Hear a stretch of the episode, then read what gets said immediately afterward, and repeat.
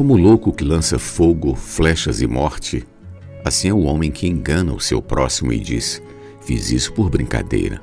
Provérbios 26, 18 e 19. Cuide dos interesses do seu próximo.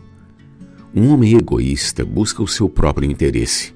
Ele não mede esforços para conseguir o que quer, mesmo que isso resulte em prejuízo alheio. Ele engana o seu próximo e depois diz que fez isso por brincadeira. Ele é como o louco que lança fogo, flechas e morte.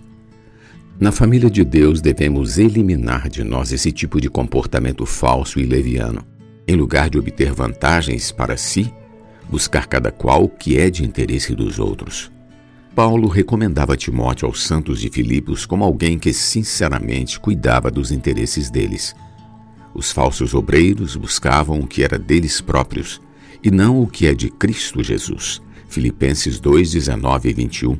Eles eram inimigos da cruz de Cristo e o destino deles era a perdição, pois o Deus deles era o seu próprio ventre e a glória deles estava na sua infâmia, visto que só se preocupavam com as coisas terrenas.